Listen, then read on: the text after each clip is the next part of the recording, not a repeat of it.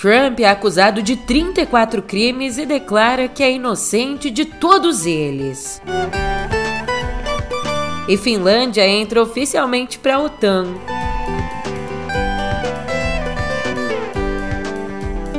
Por fim, aqui no Brasil, na véspera do depoimento à Polícia Federal, Bolsonaro devolve terceiro kit de joias.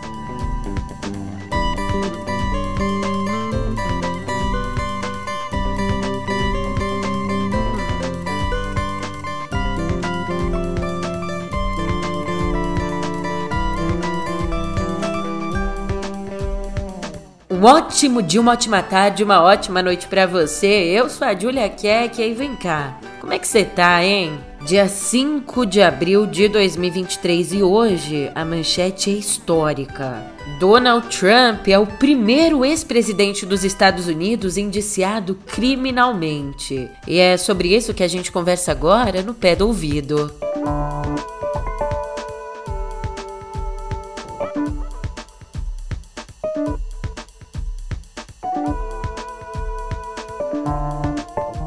Sim, Donald Trump se tornou ontem o primeiro ex-presidente dos Estados Unidos indiciado por um crime. Aliás, um não, 34 crimes diferentes. Visivelmente irritado diante do tribunal em Manhattan, especialmente por ter tido as digitais registradas, o ex-presidente se declarou inocente em todas as acusações e foi liberado, voltando para a mansão dele na Flórida. Em pronunciamento à imprensa, exaltado, ele disse que o único crime que cometeu, tadinho, foi defender os Estados Unidos. The only crime that I have committed is to fearlessly defend our nation from those who seek to destroy it.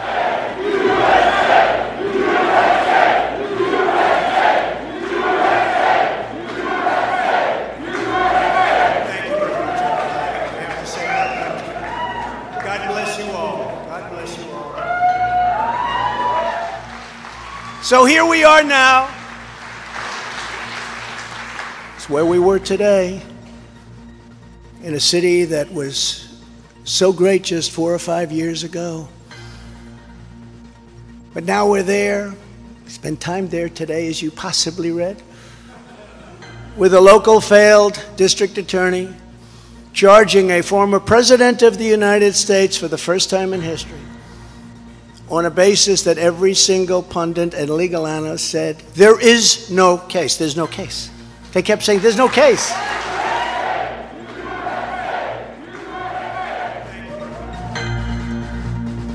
E para você entender, Ali, no pedido de indiciamento aceito pela Justiça, os promotores traçaram um padrão de fraudes fiscais cometidas para cobertar o pagamento de suborno feito em 2016 a várias pessoas que pudessem ter informações negativas sobre Trump, então candidato à Casa Branca.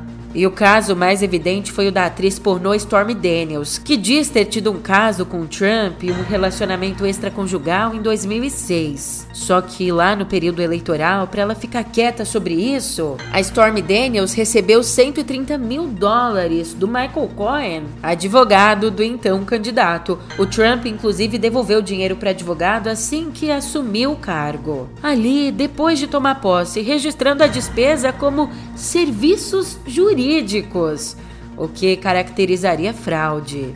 Enfim, depois do indiciamento, Trump publicou na Truth Social, uma rede social usada pela extrema-direita, publicou que nada foi feito ilegalmente. E a próxima audiência do caso está marcada para o dia 4 de dezembro. Enquanto isso, Trump pode continuar tocando a campanha dele para recuperar a presidência.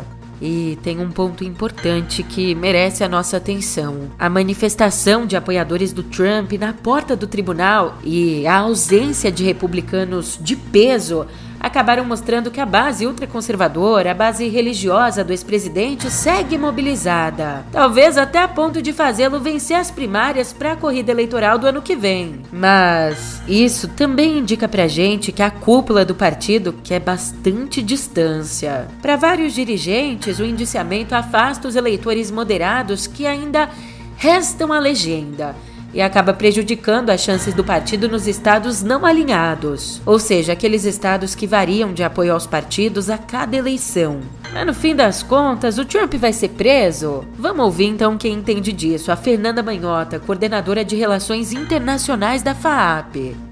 Uh, existem alguns protocolos no caso de processos criminais desse tipo, mas como é algo tão inédito, né? Nunca um presidente dos Estados Unidos foi levado a esse ponto é, anteriormente, tudo está sendo mais ou menos flexibilizado. Mas, de qualquer maneira, é improvável nesse momento que o Trump seja preso, né? Quer dizer, é uma etapa do processo que no futuro pode culminar em multa e em prisão, se ele for condenado e assim for prevista a sentença. No caso dos Estados Unidos, o Trump, muito provavelmente, até pela proximidade eleitoral, vai tentar capitalizar esse episódio em torno dessa narrativa que ele já começou a construir da perseguição política. E me parece que nesse primeiro momento a, a ideia, né, o plano é desmembrar isso em duas frentes. Do ponto de vista do capital político, é tentar, de alguma maneira, é, garantir para si o apoio do partido, porque o Trump é, começou a perceber já nos últimos meses que ele poderia enfrentar é, outras é, candidaturas consideradas competitivas dentro do partido, que talvez ele não fosse mais o nome natural, o nome óbvio, né, do mainstream do Partido Republicano. Existem alguns deles, né, é, alguns candidatos, pré-candidatos, que são tratados como eventuais é, dissidentes do trumpismo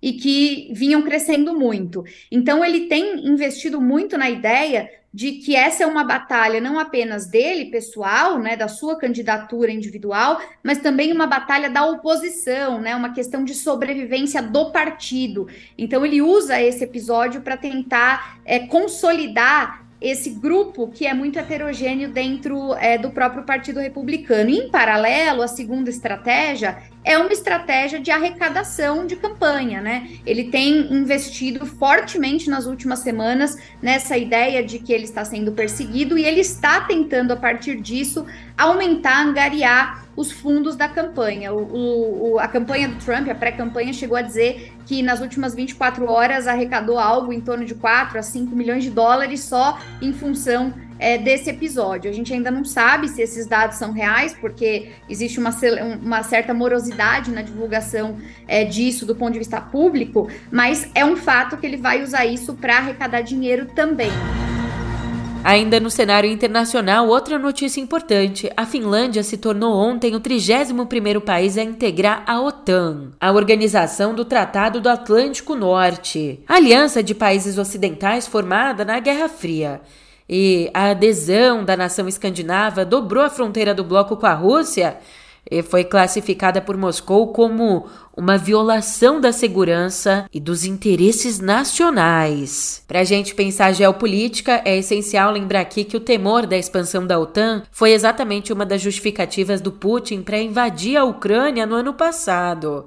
Enquanto isso, na Rússia, ontem a ativista Daria Trepova foi apresentada à imprensa em São Petersburgo e foi formalmente acusada pela explosão que matou no domingo o blogueiro militar Vladimir Tatarsky. De acordo com autoridades russas, o atentado foi planejado por forças especiais da Ucrânia, o que o governo de Kiev nega. Será que vem aí mais um desdobramento, mais uma alavancada de tensão?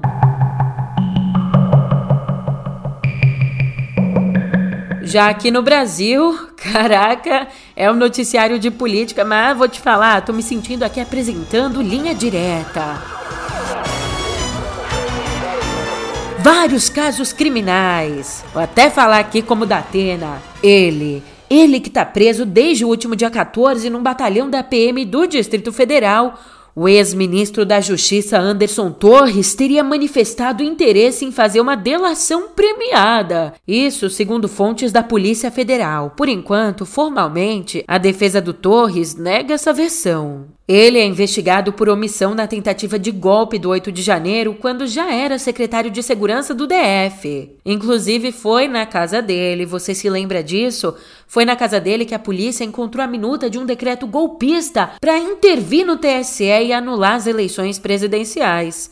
E nessa segunda agora veio a público a denúncia de que ele teria viajado à Bahia antes do segundo turno para orientar a Polícia Rodoviária Federal e pedir ajuda à Polícia Federal para dificultar o acesso de eleitores do Lula aos locais de votação. Sobre isso, né, o atual ministro da Justiça, o Flávio Dino, disse que personagens ocultos ainda vão aparecer no caso da ação de Torres para interferir contra Lula nas eleições. De fato, Talvez o ministro tenha razão, até porque agora a PF conseguiu um documento, uma lista de cidades preparada por uma delegada a pedido de Torres, mapeando os locais onde Lula teria preferência eleitoral. Locais onde, consequentemente, o efetivo policial deveria ser reforçado. Tem caroço nesse angu aqui. E dos brabo. Bem, de um possível crime a outro, tô falando, cara, linha direto isso aqui.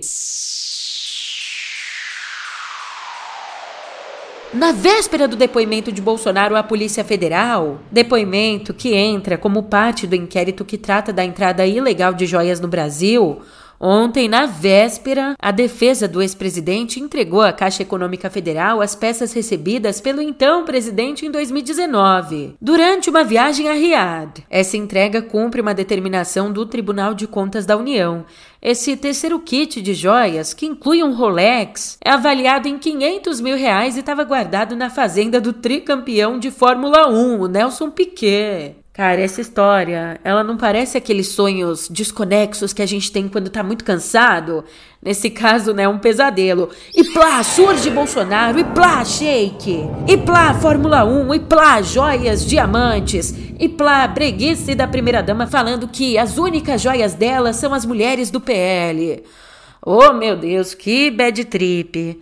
Mas, o que é que o povo tá achando do Bolsonaro pós-presidência? Como é que ele deve pagar por todas essas palhaçadas? Ou melhor, né, dando nome às coisas, como ele deve pagar pelos crimes que cometeu? A última pesquisa Datafolha apontou que 51% consideram a perda dos direitos políticos a punição mais adequada a Bolsonaro por ter atacado o sistema eleitoral e criticado ministros do Supremo numa reunião com embaixadores lá em julho. Inclusive, esse cenário de inelegibilidade é o mais provável para a maior parte dos aliados dele. O problema, sabe qual é? é que o PL ainda não tem um nome claro para substituir Bolsonaro numa eventual disputa eleitoral e o que mostrou isso, essa falta de consenso, foi uma pesquisa feita no mês passado pelo próprio partido. Quando questionados sobre quem poderia ser o substituto de Bolsonaro, a maioria dos entrevistados preferiu ficar quieto, não dizer nenhum nome. Mas depois dessa maioria, o nome mais citado foi o de adivinha quem? Da dona Michelle. Michele. Ufa, mas já deu disso, né? Agora, se debruça comigo sobre o atual governo, porque o Lula convidou o presidente da Câmara, o Arthur Lira, e o presidente do Senado, o Pachecão da Massa, o Rodrigo Pacheco. Esse é meu patrão! para acompanhar a comitiva presidencial à China. O governo ainda convidou 28 deputados e 7 senadores para a viagem, que começa no dia 11. Lula deve passar por Pequim e por Xangai. Já o encontro com Xi Jinping está previsto para o dia 14. 11, 14, falando em números, o ministro da Fazenda, Fernando Haddad, a pessoa de humanas, né, conectando um assunto ao outro. É brincadeira, hein? O Haddad disse que o governo vai editar uma medida provisória para corrigir uma distorção tributária e, portanto, com essa arrumadinha aí vai arrecadar até 90 bilhões por ano. É, eles estão agora mesmo nessa tentativa de tirar leite de pedra, porque nos cálculos da equipe econômica, para as contas fecharem, para o governo cumprir as metas traçadas no novo arcabouço fiscal, a arrecadação total precisa aumentar até 150 bilhões esse ano. Mas pois então, qual que é essa correção que deve arrecadar 90 bi? Ela tem a ver com incentivos fiscais dados pelos estados a empresas. É que hoje essas empresas estão usando os incentivos para custear gastos do dia a dia. E ainda esses incentivos acabam abatidos na base de cálculos de impostos federais. Só que, como disse o Haddad, isso só seria legal se os incentivos fiscais fossem usados para investimentos, não para custeio. E é isso que a MP vai, portanto, estabelecer. Já a ministra do Planejamento, a Simone Tebet, tocou num outro ponto, afirmou que o novo arcabouço fiscal é uma bala de bronze. Uma bala de bronze necessária para dar credibilidade à política econômica e permitir a queda dos juros. Já a reforma tributária seria A bala de prata certa para matar. A bala de prata para reduzir o custeio das empresas, também para gerar empregos e fazer o país voltar a crescer. Ah, e antes de ir para a próxima editoria, só para te deixar contente, com um sorriso de orelha a orelha. Você precisa de otimismo e menos negativismo. Quanto mais otimismo, menos negativismo. Ah, mas eu tô muito otimista. Tem que ser assim. É, o aumento de 298% no salário do governador Romeu Zema foi aprovado ontem. Foi aprovado ontem em primeiro turno pela Assembleia Legislativa de Minas. E o projeto, que como eu disse, deixa uma galera contente, inclusive você, né? Se você ficar aí feliz com a felicidade dos outros, que é sempre bom, faz bem pra alma. Sorria! Fale bom dia, vida. O projeto também eleva o salário do vice-governador, dos secretários e dos adjuntos. Esse projeto ainda vai ser apreciado em segundo turno, provavelmente já na semana que vem, né? Para isso tem pressa.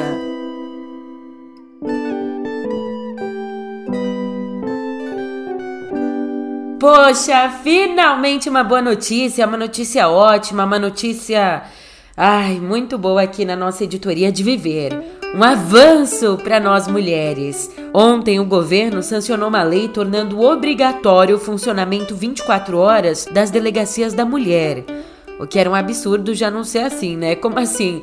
Ai, mulher só precisava de atendimento em horário comercial? Chega a ser bizarro, mas com essa nova lei agora, uma lei que vale para todo o país, as delegacias especializadas passam a funcionar 24 horas por dia, 7 dias por semana, incluindo fins de semana e feriados. Ainda ficou definido que o atendimento das vítimas deve ser feito em salas reservadas e de preferência por agentes mulheres. Já nos lugares onde não existem delegacias da mulher, ficou estabelecido que o atendimento seja também preferencialmente feito por agentes mulheres em delegacias comuns e que essas delegacias sejam treinadas para acolher as mulheres de uma forma eficaz e humanitária. Outra novidade é que as vítimas de violência doméstica passam a ter prioridade no Sistema Nacional de Emprego, que é fundamental, porque muitas vezes né, essas mulheres acabam não conseguindo se desprender da situação de violência exatamente por conta de uma coisa chamada dependência financeira, né? E vale dizer que a lei, como um todo, ela vem numa tentativa de atacar por um dos lados a violência contra a mulher, que é uma realidade gravíssima no nosso país. Só no ano passado foram registrados 1.400 feminicídios, uma morte a cada seis horas.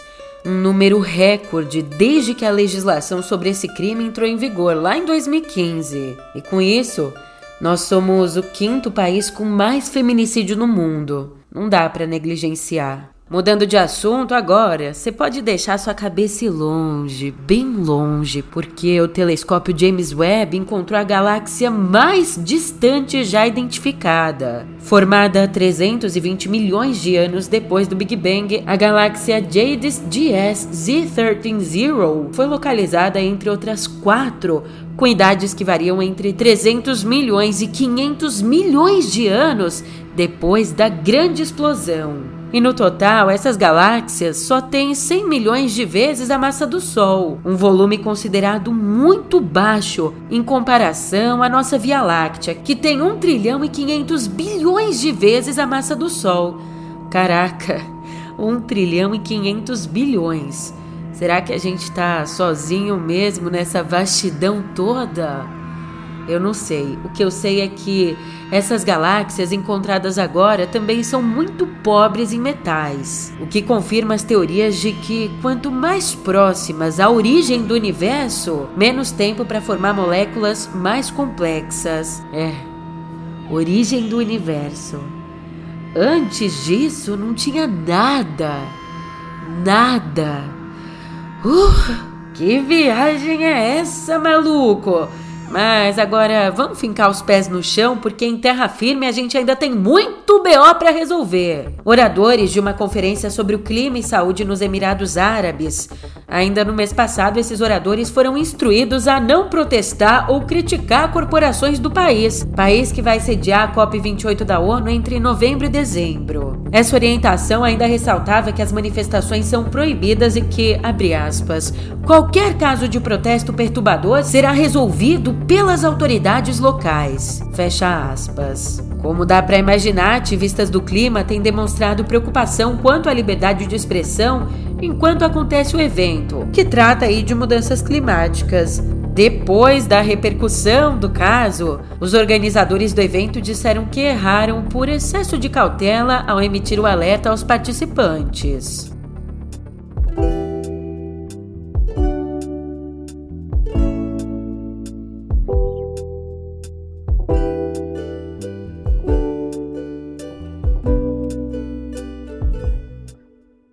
Mesmo com as polêmicas envolvendo a J.K. Rowling, o universo mágico criado por ela é agora uma das grandes apostas da Warner Discovery. O conglomerado está concluindo um acordo para produzir uma série baseada nos livros do Harry Potter. É que esse formato, né, de série permitiria aos roteiristas mergulhar mais fundo na escola de magia de bruxaria de Hogwarts, já que, como os quatro últimos livros da saga tinham mais de 500 páginas cada, um tanto de material importante foi deixado de fora dos filmes.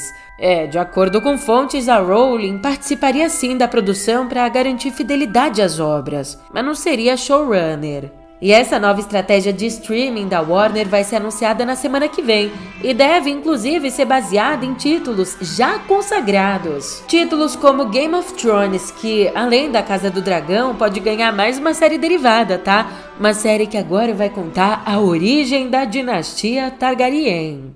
Vem aqui.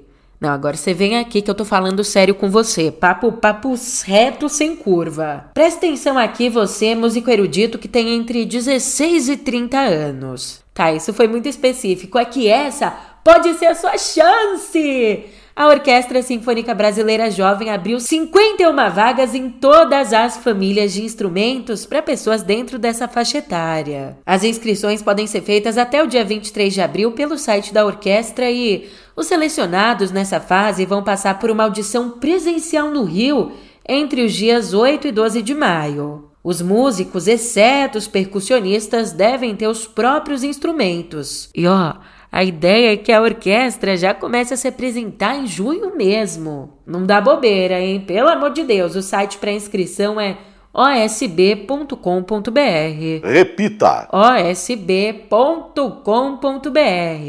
Inspirada na orquestra, eu vou tocando aqui o nosso noticiário. Nossa, já foi ruim a beça, mas liberdade pra Anira! Depois de 11 anos, a Anitta e a gravadora Warner Music anunciaram ontem, num comunicado conjunto, o fim do contrato. Por mais que os termos sejam cordiais, com agradecimentos, desejos de boa sorte, a gente sabe bem que o buraco é bem mais embaixo. A Anitta vinha reclamando da gravadora há mais de um ano, dizendo que o sonho dela era essa separação. Em maio do ano passado, por exemplo, ela reclamou que a gravadora só dava dinheiro para investir quando uma música já estava viralizando. Eis a obsessão da indústria fonográfica com o TikTok.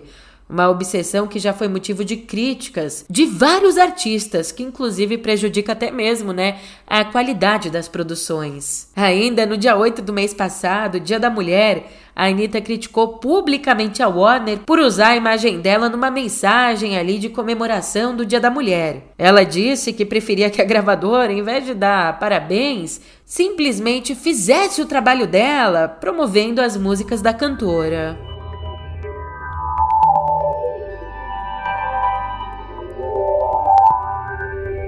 Você sabe quando a gente diz que as soluções não caem do céu? É, as soluções não caem porque a gente tá sempre lascado mesmo, mas os problemas, pelo visto, eles caíram do céu para o bilionário Richard Branson. A empresa dele de foguetes, a Virgin Orbit, entrou com um pedido de recuperação judicial lá nos Estados Unidos. Ela não conseguiu garantir o financiamento necessário para decolar. Uh, pegue esse duplo sentido aqui. Ela não conseguiu o financiamento para continuar operando depois de uma falha num lançamento considerado histórico para Virgin. É que lá em janeiro, um dos foguetes não conseguiu entrar em órbita porque o motor superaqueceu. E aquela era exatamente a primeira tentativa da empresa de lançar um satélite em solo britânico. As outras tentativas na Califórnia tinham dado certo. Bem, o anúncio de recuperação judicial vem uma semana depois da empresa comunicar demissão para reduzir despesas de 85% dos 750 funcionários. Ao menos a Virgin vai receber um financiamento de mais de 31 milhões de dólares da Virgin Investments Limited, o que vai permitir que a empresa siga funcionando enquanto tenta a venda.